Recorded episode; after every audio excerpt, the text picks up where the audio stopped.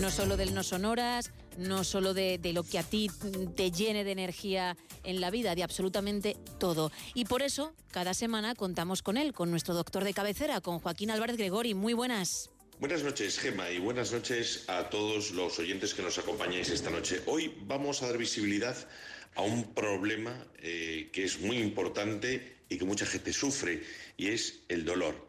No hablamos del dolor agudo, del dolor, obviamente, cuando uno tiene una inflamación momentánea, le duele una muela, le duele un oído, se ha dado un golpe, no.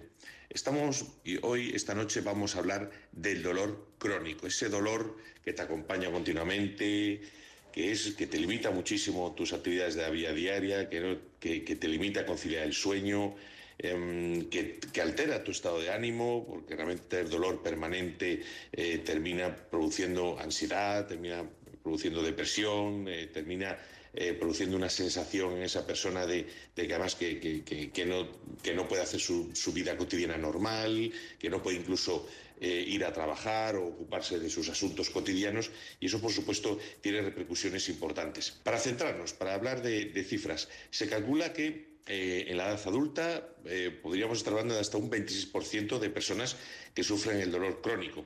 Lo normal es que sean pacientes a partir de más de 35 años. La edad media de pacientes con dolor crónico está aproximadamente unos 50, 51 años y la media de, tiempo que pasan con dolor crónico es de casi 7 años. ¿eh? No estamos hablando de, de, ninguna, de ninguna tontería. Es más frecuente en hombres que en mujeres, 30% aproximadamente de mujeres frente a un 21% de, de hombres, y eh, se da en diferentes localizaciones anatómicas, por supuesto. Las más habituales, los dolores en las articulaciones eh, o en las extremidades o también en la zona de la espalda, cuello y cervicales. Esas son las más, las más frecuentes. Y tiene una importante, como hemos dicho, eh, impacto en la salud mental.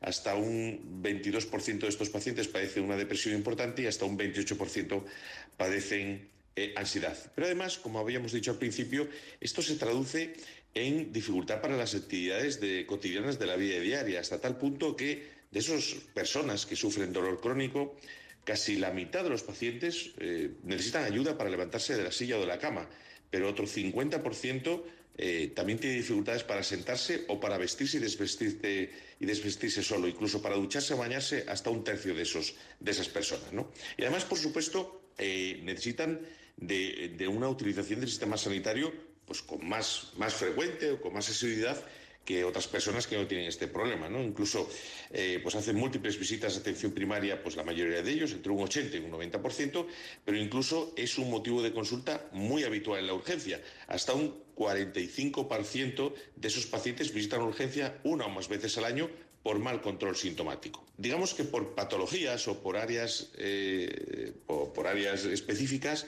eh, la mayoría de los pacientes son derivados o a traumatología o también a servicios como fisioterapia o rehabilitación. Pero tenemos que decir un dato importante.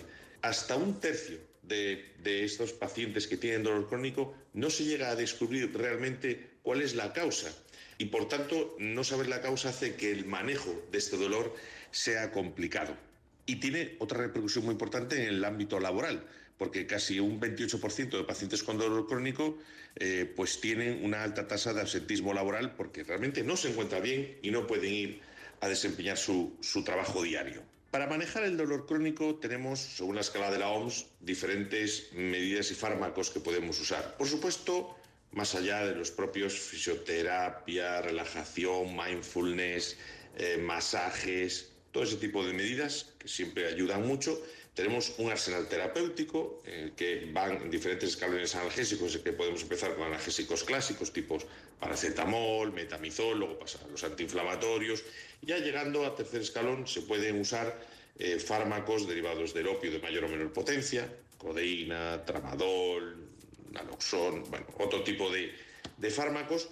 Incluso a veces la gente se sorprende porque ponemos fármacos que originalmente se usaban para trastornos pues, eh, pues, eh, del estado de ánimo, eh, benzodiazepinas o relajantes musculares o incluso antidepresivos, ¿no? Eh, que son lo que llamamos coadyuvantes para el dolor. En algunas ocasiones, efectivamente, a estos pacientes hay que además hacerles alguna otra técnica necesaria para ayudar a paliar el dolor. Estamos hablando de técnicas como el TENS o como el bloqueo nervioso mediante radiofrecuencia o estimulaciones eléctricas, infiltraciones, el uso de ozono.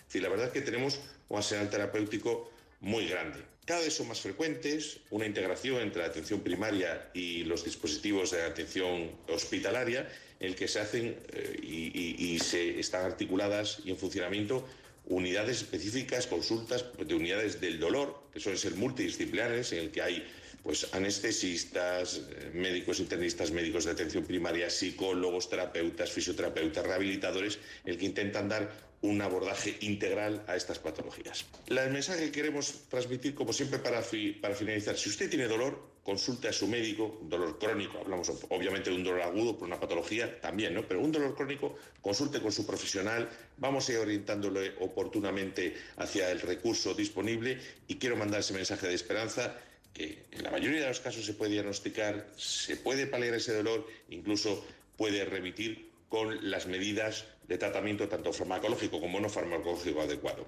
Y nada más, cuídense mucho y hasta la próxima semana. Gracias Joaquín, así lo haremos. ¿eh?